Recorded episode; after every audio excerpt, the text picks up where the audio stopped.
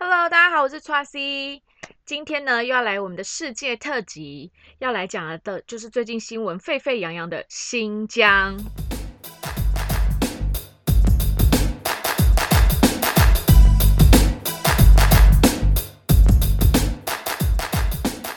我来跟大家说，新疆呢有多大？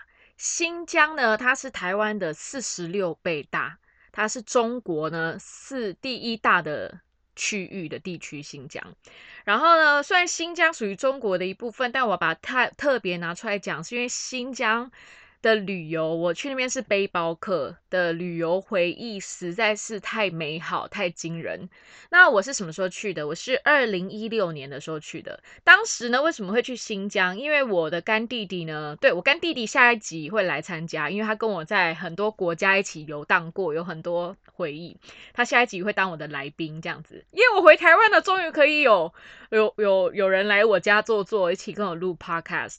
然后呢，不知道有没有人 发现我上。一集呢没有更新，因为呢我虽然只去德国三个月，然后在家隔离两个礼拜，我不知道为什么我突然回到台湾之后呢，我很多超没有头绪的，就一直在想我到底要讲什么。但是我觉得录 podcast 这种东西是如果没有感觉，讲出来的东西就会很浅。那我宁可它的品质稍微好一点，所以我等于就是放了自己一个假，其 实放偷懒找了一个借口。但是其实就是我那天我那几天一直很认真在思考我要讲什么主题，但是真的没有 idea。然后你们知道我现在在哪里录吗？我真的发现台湾真的好吵，台北真的好吵。我现在人在我家的储藏室，我刚刚还试图先去我房间，但我房间也还是很吵。然后呃，我要去我房间的厕所录，就 echo 实在太大了，完全没办法。所以我现在躲到储藏室，但是我也只希望呢，等下不要多余的噪音，因为毕竟已经快要半夜，我真的不懂为什么还是这么吵。好，那二零一六年的时候我去新疆，是因为呃，我弟那时候他在我干弟弟那时候他在上海工作，然后我们一直说，就是因为我之前已经去上海找他玩过了，我对于中国那些大城市，嗯，城市就城市嘛，所以呃没有太多感觉，我就想说，嗯，那我们要不要去乡下玩？那时候呢，正好是他的那个廉价。呃，十月一号十一的年假，诶，十一是劳动节吗？反正就他们那时候的年假放好几天。然后呢，我就是从北京先去北京找朋友，后来我一个人搭四十个小时的高铁，是高铁哦，不是火车哦。我一个人搭四十小时的高铁从北京坐到新疆去，好痛苦。然后我直接跟他在新疆会合，他是直接从上海搭飞机过去。我那时候为什么？因为我自己很喜欢搭卧铺火车、卧铺巴士，所以一开始想说四十小时应该还好吧，就睡睡醒醒，然后带了两本小说去，应该时间很快就过了。哇，妖兽！我真的那一次之后，我就 发誓我再也不要一个人搭这么长、超过二十四小时的运输工具了，真的很可怕。可是呢，其实就是我那时候在搭过去去新疆的路上啊。呃，因为我就一直睡嘛，因为我真的没事做，所以我就想办法一直睡，睡是最好打发时间的。然后这个这个故事呢，我其实在我的文章也有写过，就是那个路程上，因为那时候是廉价，所以很多人要回乡，我居然可以订得到那个高铁票，我也是觉得很服了我自己。我那时候订的呢是六个人一室的，因为四个人一室的我没订到，六个人一室的那种就是有卧铺的，然后很不错啊，其实都还蛮干净的，然后。呃，就是我是睡在那个最高的最高的床铺，我想要这样也好，就是反正我也矮，我就算坐起来我不会撞到头，而且这样别人也看不太到我的脸，因为你看如果睡第一层或第二层，这样人家上上下下都会经过你，所以我就睡在第三最上面那一层。可是最上面那层有个很不舒服，就是灯很亮。因为灯就是直照，所以灯很亮。然后我在那边有遇到，就是住在下下铺，就住在第一层的有一个大哥，他是中年男子吧。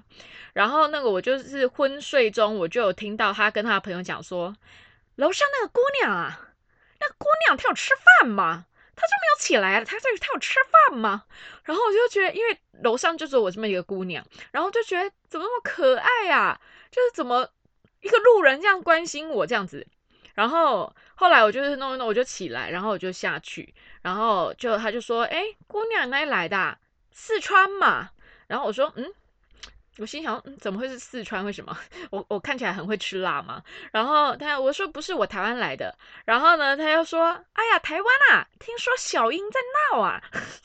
因为那时候就是蔡英文选上第一任的时候，然后就是反正就是有发表对中国的一些宣言，所以那一阵子就是中国他们不让中国人来台湾，那时候禁止他们来旅游那段时间。然后我就笑笑的，就其实去中国的时候。嗯，我觉得这一点很幽默，就是我不知道你们这边的听众有没有人去中国。就是我觉得当我人在中国的时候，遇到这些中国人，他们如果发表了他们觉得呃台湾属于中国这一部分，我完全不会不爽诶。你们你们有有感受过吗？但是如果是我在欧美国家生活的时候遇到的中国人。他要，他可能是留学生或什么，或是工作遇到的，他要跟我强调说，呃，中国，呃，台湾是中国的，我就会觉得，真的很无聊诶，就是会就会比较些微不爽。但是我在中国的时候完全就不会，因为就真的很能觉得，就是地方不同，教育不一样，所以很能够理解，呃，可能他们自己的环境也比较少。台湾的人，所以我觉得我完全可以理解，不生气，而且我觉得他讲的方式也很好笑，他也没有在跟我争，他只是他讲法 就很可爱。然后反正他就说要不要吃瓜子啊，什么你有没有吃饭啊？那个有餐车什么的，就是很热情。就我去中国，我就很我很喜欢中国人。其实我觉得中国人就是讲话很直接，我很喜欢人家很直接，我比较不喜欢 gay 鬼 gay 怪的。我觉得就是因为我不喜欢 gay 鬼 gay 怪，难怪我对日本跟。英国会有一点点，有时候不是那么自在，因为我觉得，呃，日本人跟英国人的文化其实性格上面其实是蛮像的，然后喝酒完之后会完全变另外一个人，这两个国家真的是蛮这样子的。好，然后所以那时候在火车上就是会跟大哥闲聊，他说他之前有去过台湾啊，他像他身上就穿着捷安特的 T 恤这样子，然后最后也是他们比我早下车，然后他们说拜拜，算是我在那四十小时里面就是唯一跟人家有互动的，大家就觉得真的很可爱，就是中国人其实真的很可爱，很温暖。然后呢，终于经历了四十小时，终于到了乌鲁木齐。哎，我觉得新疆的城市的名字好好听哦。乌鲁木齐这名字怎么取得那么好？跟蒙古的首都乌兰巴托，我觉得好时髦哦。这名字好有韵味，我的天哪！好，我们就到乌鲁木齐。那我觉得呢，其实我那趟新疆的旅游啊，我觉得新疆跟印度可以都同时并列为自助旅行的大魔王。怎么说？印度的大魔王法是你每天都要遇到骗子。可以去听前面的世界特辑印度，你每天都遇到骗子，所以是修身养性的大魔王。但是呢，如果是在新疆，为什么他是大魔王？在新疆呢，因为他没有很棒的交通，他有高，他有高速公路，也不算高速公路啊，就是有有有路可以到各个地方去，这是没有问题的。但是他没有车，比如说，好，我们从呃，因为乌鲁木齐算是。整个新疆的中中部，他们呢，新疆是主要分北疆、南疆，是从天山以以划分来分。北疆跟南疆，那其实呃北疆的话是比较多观光客会去的地方，去旅游的地方。那南疆的话呢，风评比较差，其实都是当地中国人告诉我们，因为南疆比较多疆独的事件发生。疆独大家知道吧？就是以前新疆人呃有新疆的团体，他们是想要独立的，所以会在就会发生一些暴动的事情。这个大家应该有注意新闻，都知道几年前就有发生，比如说火车站整个被烧啊，然后就是有很多人就是死亡这样。他们说那就。是，呃，想要独立的人的抗争，然后说是外国势力，哈，whatever，只要在中国你发生了什么抗争跟革命，永远统一说法就是外国人的势力，他们都是这样说的。所以呢，南疆呢是被归类为比较危险的地方，所以大部分人就算是中国本中国人或是外来的人，大部分都会去北疆，而且北疆的景点也非常非常多。那那时候呢，所以我们主要旅游地方是北疆。那先到乌鲁木齐，它的点很复杂，比如说，好，我们在北疆旅游，我们要去 A 点。啊，就是一往上走哈，呃，往右上是 A 点，然后再往左上一点，哦，是 B 点，然后再往最上面是 C 点。它通它没有那种 A、B、C 这样的路线，它只有从乌鲁木齐到 A，再回来乌鲁木齐再到 B，再从 B 回到乌鲁木齐再到 C，你懂这个意思吗？它没有一个顺路。然后如果你要这样顺路的话，你就要包车，就是要包计程车，所以他当地包车非常非常多，可是开价也是有点乱七八糟。那以我这种身为领队又是长期的背包客人，我是不可能包车的。我不喜欢包车，一我没有这个钱，二我就是要搭当地的交通工具。只有到了几个点，实在是逼不得已，比如说从饭店要到那个景点，真的没有车，这种时候我们就会包车，因为这样近距离的话，其实也比较便宜，才会选择包车。其他时候呢，我们真的都是回乌鲁木齐，再到那样的点。就是再回乌乌鲁木齐，然后再到 A，回乌鲁木齐到 B，回乌鲁木齐再到 C，真的是走用这种走法。所以我说，呃，新疆是背包客大魔王，就是会让你的交通上面耗时非常多的时间。如果你不包车的话。就是除非你就是像我一样去旅游的天数很长，那时候呢我们就排了十天，因为我弟他也要上班嘛，所以我们就排了十天。然后呢，我们先住乌鲁木齐。那因为新疆呢，就是因为有治安的问题，就是他们很怕外国人来，所以呢，我们在入住的时候，你订饭店或民宿有很多是规定不让外国人住的。所以台湾你就算有。台胞证，或者是你有在那边工作的证明的人，你有你是用台胞证，你依然就算外宾。所以，我们台湾人就是外宾，我们台湾人就是中国的外宾，有听到吗？外宾就没办法住，所以我们那时候都要找他可以接待外宾的。那那时候我知道我去乌鲁木齐的时候要 check in 去跟我弟会合的时候，他们会压我的护照，因为他们很怕。我不知道，反正他们就是有治安上的管控，所以有压我的护照。然后，而且哦，如果我们要搭火车去别的地方的时候，他们的过关非常严格，就是因为之前呢有那个暴动，就是有火烧那个火车站，所以呢他们在那个过要进入火车站这件事情就要排很久的队，一个一个查查护照啊，查呃你的行李呀，就是要这样一个一个排，就是很像出国的概念。就是他们要防止可能又这样的事情再发生，所以很严格。然后那时候就是去了乌鲁木齐，然后乌鲁木齐其实首都就是那样子，城市就是那样，有很多高楼大厦。然后但是我觉得那时候很幸运，我们住到饭店的附近呢，有一个类似呃吃喝一条街。哦，那时候我们就是第一个景点就是去吃喝一条街，然后那边有充满。各地的中国料理，比如说呢，有那种陕西菜。陕西菜有什么？那个啊，肉夹馍，就是那个外面的饼，然后里面包肉，哦，那个好好吃哦。还有凉皮，酸酸辣辣，那个好好吃哦。但是呢，在新疆就是吃到一个在其他地方我都没吃过的，也是在那边我每次去我一定买的，是维吾尔族人做的玫瑰馕。囊呢，就像饼那样子，就是比较扎实的。然后呢，它的玫瑰就是有用香料的玫瑰跟玫瑰做成的玫瑰酱、玫瑰果酱这样子，加在那个囊里面。那个囊大概有多大？大概我们脸这么大。然后你把它剥开，它都是现做，你可以买到现做，所以是热的。剥开里面就有那个玫瑰酱的夹心，然后那个香气，哦，我超级想念。我最想念新疆的就是。吃的就是那个玫瑰馕饼，那个真的好香。如果有机会，大家有再去新疆的话，请你们试着去找找看那个。我每天去那条，我每次就是我们，因为我们后来都是去，只要在乌鲁木齐都是住那家饭店，因为也不贵，我记得一个晚上好像一千块台币而已，两个人一千出头而已，所以其实还蛮便宜的。但是我弟跟我讲说，如果你是中国人的话，可以住到的饭店会是更便宜的，就是同样等级会是更便宜的。但是我觉得我们住那边就还不错，就是一般的那种商务型旅馆，干净简单就可以了。然后重点是，我觉得可以住到那一条街，我真的超级超级开心。后来呢，我们就乌鲁木齐出发，就往北疆走。那我们北疆去了哪一些？我就是会上网查嘛。其实我们那时候去十天，我们也都是不太都是可能今天定，后面后天。大后天要住什么地方，但不会是一次把所有行程都订满。这是我自己就自助旅行的时候的感觉，就是我不喜欢，因为既然我们时间没有那么赶，然后有很多地方我们没有去过，可能到那边你会发现这个地方很有看头，你就可以再多住一天，就是不需要什么事情都要排成在上面。因为可能是因为当领队关系，所以我很不喜欢。被排成的感觉，可以排明天大概要干嘛，但是就弄得很松，一个可能一天就是一一个景点，最多就是两个景点，就是要很松，就是慢慢走，慢慢看，慢慢感受。然后呢，我们就有去那个。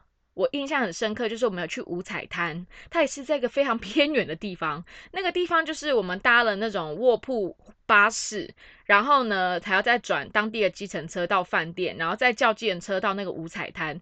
其实所谓的五彩滩呢，就是雅丹地质，它就是看起来好像有五个渐层的颜色，然后一片望去非常非常漂亮。哇，新疆的美真的是非常惊人。所以当呃我男朋友在那一集他问我十五个问题里面说，他觉得在亚洲对我来讲，我觉得最漂亮的国家是哪里？我说的是中国，就是因为新疆的美实在是刻在我的心脏里面。然后去北疆的话呢，你也一定要去一个地方，就是克纳斯国家公园。因为克纳斯，克纳斯，对，克纳斯国家公园，它呢就是有，它是在山上，然后可以看到湖。那它的湖呢是有很多的形状，因为那个湖还蛮长的。我还记得像。是湖啊，是玉，对不起，是河。然后呢，可以看那时候我们去的时候是十月，然后我们到北疆克纳斯国家公园的时候已经下雪了，所以有雪景，然后还有河景，非常漂亮。然后什么月亮湾啊、卧龙湾啊等等的，在那个时候又是秋天，所以它的那个随着海拔的不同，植物上面的颜色就不一样。然后但是很干燥，然后有时候就是遇到下雪。然后那时候我们再又往北往西北边去，最西北的地方一个村落叫做禾木村，禾就是那个禾，那个是哪个禾啊？哎，啊，你上网查禾。禾木村，它是最西北的村子。那个村呢，也是要特别搭巴士上去。然后我们是随意就订了一个 Airbnb 过去，待了住了两天。然后在那边就是也是有遇到下雪。那那个村很酷，因为那个时候已经是要入冬，所以很多村的民宿跟一些店家已经关了。他们就是要回到比较温暖的地方，因为太冷的时候会封山，所以呢，他们也不太需要。就真的入冬的时候。也没有人会上得去，所以呢，他们常常在正式入冬之前呢，他们就会下山，就是所以禾木村算是已经已经变成一个观光的景点，所以就是只要是入冬的时候，人就不会在那，而且不太开放，所以我们就在入冬前的那一一一刻，所以我们就进去了，然后。好，而且好险，在我们住的那两天，有一个下午是真的是封山，就是风雪太大，所以呢车子是没有办法行进，但我们刚好没有被卡到这样。然后住在那个禾木村呢，很简单，它就是一个你可以爬到高处去一眼望尽，全部都是木房子。然后在傍晚的时候，你会看到炊烟，就是他们在煮饭了。然后因为温度蛮低的，大概都五度左右，零到五度左右。然后你看到那个烟，然后你看到四处都有鸡，然后有人养马，因为他们有一些就是你可以骑马的行程。然后骑三三两两的人，很惬意的一个地方。有机会大家真的可以去看看，那是一种你可以感觉到乡村生活。虽然他们是一个观光客为主，观光客去帮他们经营，就是观光客让他们有收入的一个村落，但是你可以看到很淳朴。就是很简单，而且很原始，没有太多附加的东西。我觉得去新疆的旅游啊，就是除了大城市跟一些跟不要看到他们的地标，就是什么叫地标？应该说不要看到他们的扛棒。比如说呢，他们一些景点都会有在门口都会有扛棒嘛。我觉得他们的扛棒品味真的很差，就是那个地方再怎么漂亮，都会因为那个扛棒长得太阳春，而会让你破坏了你心中的美感。这个有去中国旅游的人一定可以知道我在说什么。就是我觉得你们做扛棒的美感真的是很有问题耶，这是不是就是所谓的政商 勾结？就是可能官员要为这个景点做扛棒，但是呢，他不想真的找厉害的，然后他就可以偷。我这样是不是很坏？我会被抓。反正我就觉得那个扛棒真的有问题，就是景点都那么赞，为什么会这么没有生活品味，把那边弄得那么糟？除了扛棒以外的地方，他们那个自然景观真的很好。但是如果是人造景观，就真的会很怂，会有很俗气感。可是我去那个禾木村，它就是非常原始。它没有太多的就是在建设，因为连你走在地上，只要前一天下雪，隔天就是都是泥泞，所以它其实就是还是一个蛮原始的状态。然后我去新疆的时候，也是我人生第一次住蒙古包。这个蒙古包呢，其实我在每场讲座也都会讲到。那时候呢，我还没有，我人生还没有开，我还没开始带蒙古团嘛，然后我就一直很想要住蒙古包。然后那时候，因为呢，为什么新疆会有蒙古包？因为其实呢，蒙那边有蒙古人。新疆的人呢，总共他总共有十九个民族，哈，最大的民族就是维吾尔族跟汉人。其实所谓的汉人，我觉得也不太对，因为其实现在没有所谓的汉人了，因为我们都已经经过种种的混血，所以其实没有什么很纯粹的汉人这件事情，大家都是混血儿，因为没有什么纯粹的汉人。呃，就像没有什么纯粹的，没有什么纯意大利人，什么什么什么什么的，所以我们分人不需要去分你的血统。好，那边主要是维吾尔人，然后汉人，然后以及也有蒙古人，也有哈萨克人。然后那时候我们去住的那个蒙古包呢，也是我在 Airbnb 找到的。然后那时候看想说，嗯，住在一个真的很偏僻的蒙古包，就是不是走出来你就可以去哪里逛，就有闹区没有，就真的是住在里面。结果那还要找那个民宿老板。开车到车站来，巴士站来接我们。然后民宿他是民宿老板，他就是哈萨克人，然后跟他老婆跟他小孩，小孩好可爱哦。这个之后照片我会剖出来。嗯，我决定我这一集的那个的显示图片，我就用宝宝的照片好了。我在蒙古包里面拍的他们住的蒙古包的那个宝宝照片，宝宝的脸跟馕饼一样圆，好可爱，然后红彤彤的这样子。然后他们就是三家三个人这样，他说接完我们这一单，他们也要下山了，因为就快要入冬了。然后那时候我记得大家都说蒙古包就是，呃，那个什么冬暖夏凉嘛。哦，傻爆眼。哦，我们进去，可是傻爆眼其实是我的错。那时候我们就是晚上哦，超开心哦，就很兴奋呀。我们今天要入住蒙古包，虽然我觉得这个蒙古包不高级，就是它是没有厕所的。不像后来去带蒙古团的时候都有厕所，都是已经是 upgrade，就是给观光客那种。就厕所一样是你要找茅坑的话，你就要走去外面走大概三十步这么远。可是我真的去新疆之后，我发现尽量就是不要上茅坑，可以的话就是野放，因为茅坑真的很臭，很可怕。然后。所以呢，就是茅坑很远，所以我记得我那时候住蒙古包想尿尿的时候，我就直接走出去我的蒙古包的外围，然后直接蹲脱裤蹲下滋养这块大地，因为四周完全没有别的人，没有别的住户，没有建筑，只有我们这个蒙古包。然后晚上哦，那一片星空，那是我弟说他这辈子没有看过这样的星空，因为没有任何的光害。我们真的是住在没有任何光害的地方，然后好晚上要睡觉，然后就很无聊嘛，因为 WiFi 也不通，WiFi 没有 WiFi 这件事情，没有网络也接收不太到，所以我们就在床上很无聊，就玩一些就是 真的很复古的游戏，就是用灯光照我们的手，然后玩什么小狗啊的手势，你们懂吗？就是用手去呃灯光照映出来在墙上，然后。就是你知道，那是很复古，很像看有没有看那种很复古的 电影或连续剧才会出现的那种活动，然后就讲一些屁话这样，然后怎么越晚越冷？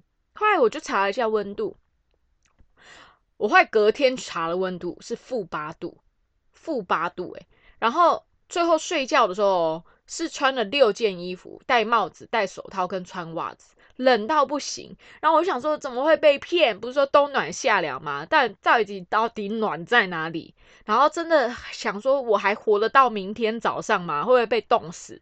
好，很好，我活到明天早上，因为身上的脂肪还够燃烧。结果后来呢，早上我们就说哦，昨天晚房就是民宿老板就说啊，你们睡得好吗？然后他因为他们要准备早餐嘛。很简单的早餐，就是可能包子啊，然后粥这样子，当然就是很家庭式的感觉。那边也没什么东西嘛，真的要求人家怎样？然后他说：“哦，对，你们睡不好。”我说：“真的太冷了，昨天好恐怖。”然后他说：“嗯，因为你们昨天把门锁起来了，所以我没办法进来帮你们加炭。”然后三条线，觉得自己很白痴，就是因为可能我们住在你知道，我们都市人已经习惯，我们不习惯不锁门睡觉啊。对不对？你不会觉得很紧张吗？所以就很习惯性，我们就把门给带上了，就锁起来了。因为在那个地方看的电影太多嘛，住在一些 荒郊野外，然后就被怎么样，然后好，所以才冷成这么一回事。但是想说算了，知道我们两个还活着就好。然后我们记得那个吃完早餐之后呢，我们就是往外走去，然后去感受阳光，因为它虽然是高海拔，但是那天天气很好。然后我们就去树林里面散步，然后远眺我们的蒙古包，哦，真的是很惬意，很然后有那个光照在身上，就是很温暖，很快乐。然后那个景色。那空气之透的，你们知道吗？我这次回台湾啊，真的是每一个地方它的颜色都是不一样的，真的很不一样。台湾你拍照哦，就是你不光是肉眼看得出来，是比如说你用手机拍照，你拍台湾的颜色，跟拍新疆的颜色，跟拍我在德国的颜色。那个真的是完全不一样，在台湾就是有那个湿度，就是有那个暗的感觉。这个也是有平常有在拍照人，你应该也可以理解这个意思，就是那个颜色跟那个粒子真的是完全不一样的哦。那个那边空气之好，然后好干净，感觉你可以一次望到好远的地方。然后就是我讲的，当你去一个越辽阔的地方，你会觉得天空离你好近。就是那种，然后你吸进去的空气，哦，那个透心透到你的好像喉头那样子，那个空气之好啊！我现在都可以想象我在那那那个地方的那种感受。然后呢，后来北疆玩一玩，我们就要再往下，就是我们那时候时间还有，就是克纳斯啊那边玩完了，然后那个。克纳斯国家公园外围也玩完了，后来五彩滩也玩完了，就要再回到乌鲁木齐。后来我们想说，那我们要不要去南疆看看？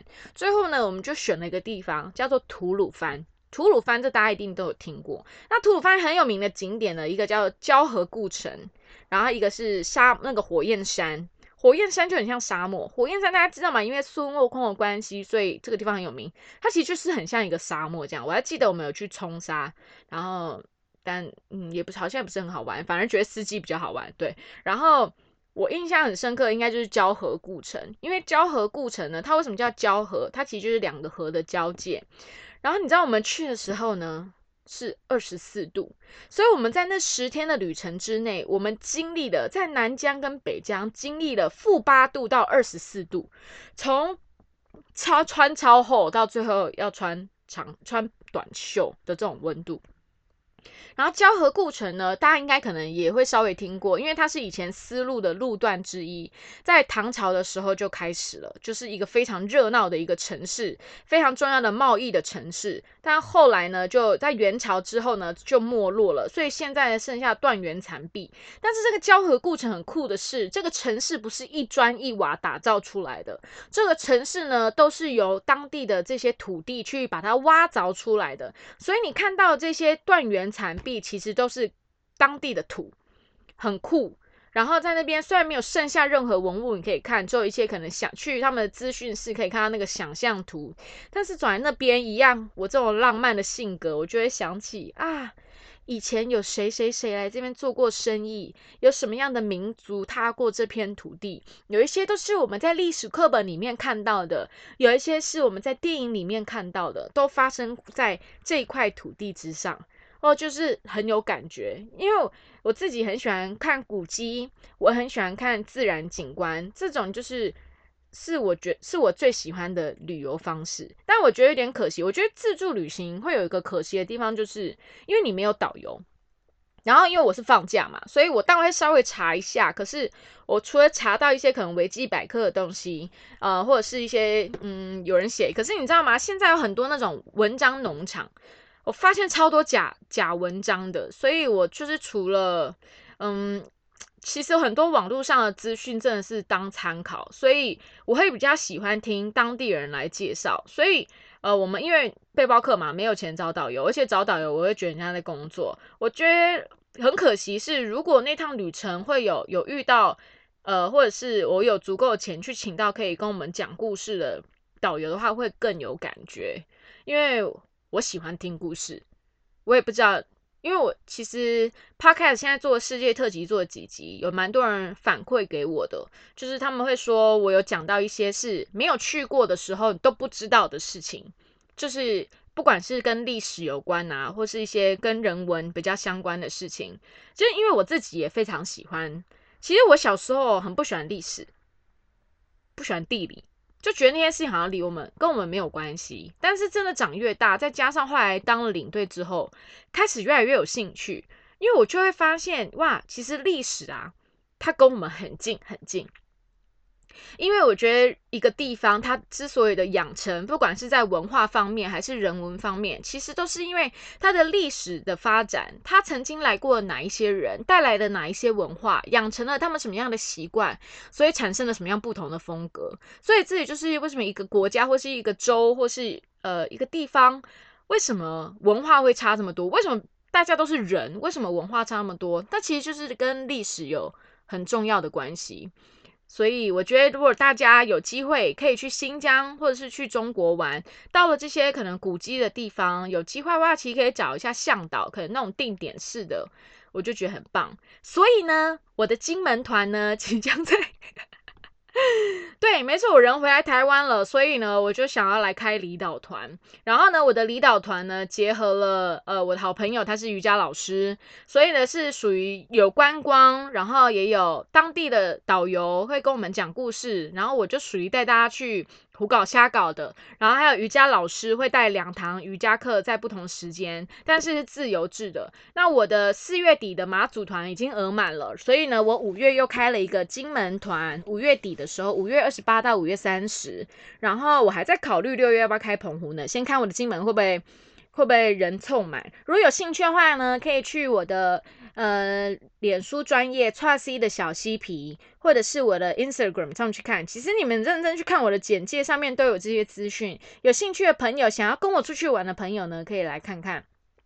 因为呢，我的这一个行程呢，就是结合了有可以听故事，但是不会只有听故事，还有带你去胡搞瞎搞，以及进行瑜伽，这是一个身心灵的活动，这样子。然后。嗯，为什么从 世界特别新疆讲到我自己的事？嗯，没关系啊，反正呢，新疆就是新疆，就是因为这几天的新闻，其实新疆的事情这一两年已经沸沸扬扬了。大家知道说新疆集中营的部分，那其实当我知道新疆有那个集中营的时候，我其实没有到太意外。我比较意外的是那些。很残忍的行为，就是对待妇女啊，或者是随便乱抓人，就是他觉得怀疑你这些很残酷的事情以外，因为我在新疆的时候啊，尤其是在乌鲁木齐，到处都可以看到看板写说，我们中国人一定要团结，因就是你在那些看板之中，你都看得出来，有一种很复古的感觉。有一种很像国共抗战的感觉，好像在拉拢人心的感觉。我记得那时候我在新疆看到最恶的一句话，就是在扛棒上哦，就是街头的扛棒，哎，都一定用红色的底写的。他说：“我们中国的各个民族应该要跟红石榴一样，跟红石榴的籽一样，紧紧的抱在一起。”哇，真的是呕吐哎！就是到处你走到你在乌鲁木齐，你走去哪里，你都可以看到这种这种 slogan，就知道他们有多么希望所谓的民族融合，但是他们行进，他们我怎么觉得是种族的清洗？反正，嗯，这是从很多不同角度，但只是从我认为，我觉得一个地方像新疆有十九个民族，我觉得一个国家它如果可以有很多的民族。那是一件非常非常好的事情。就像我们可以举例一些国家来说，新加坡它一样有很多种族。好，它最大的就是新加坡人、华人，呃，还有那个那个印度人等等的，主要有四大民族。但是当你去新加坡，你跟这些人讲话的时候，他们都会说他们是新加坡人。但是新加坡这么小、这么小的一个地方。因为你知道，我第一次去新加坡的时候，才知道原来它的首都就是新加坡。你们不要笑我，在我小时候去的时候也没有想啊，我已经开始带团了，我都不知道。就第一次去新加坡的时候，发现这个国家也太小了吧！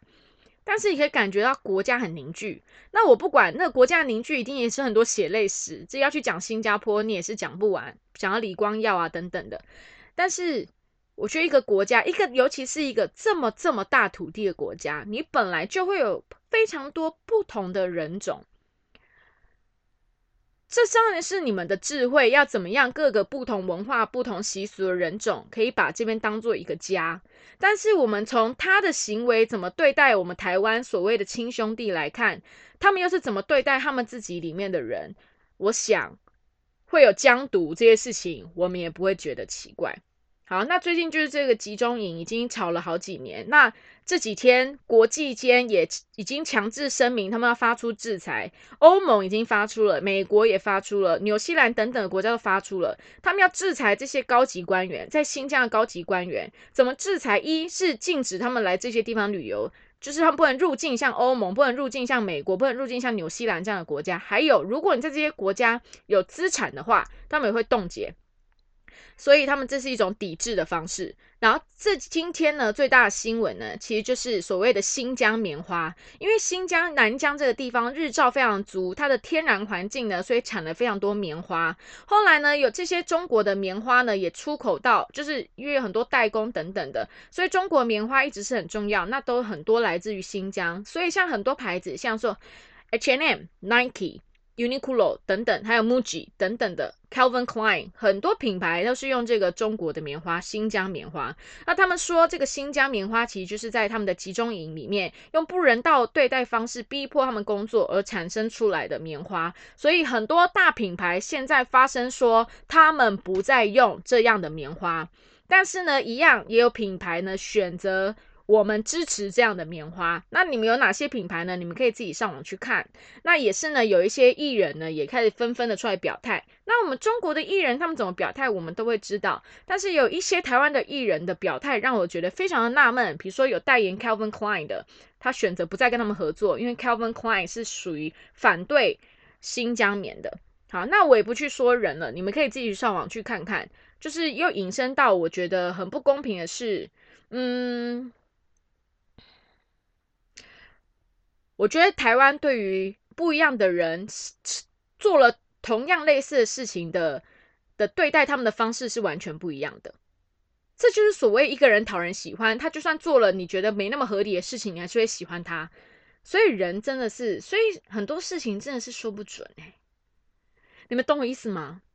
比如说，我们来讲一个小那个女生好了，就是觉得自己是中国人的这个女生，因为我觉得如果她真的觉得自己是中国人，那无妨啊，那何妨？好被大家批判也没关系，你就想批判这样人，也觉得无所谓。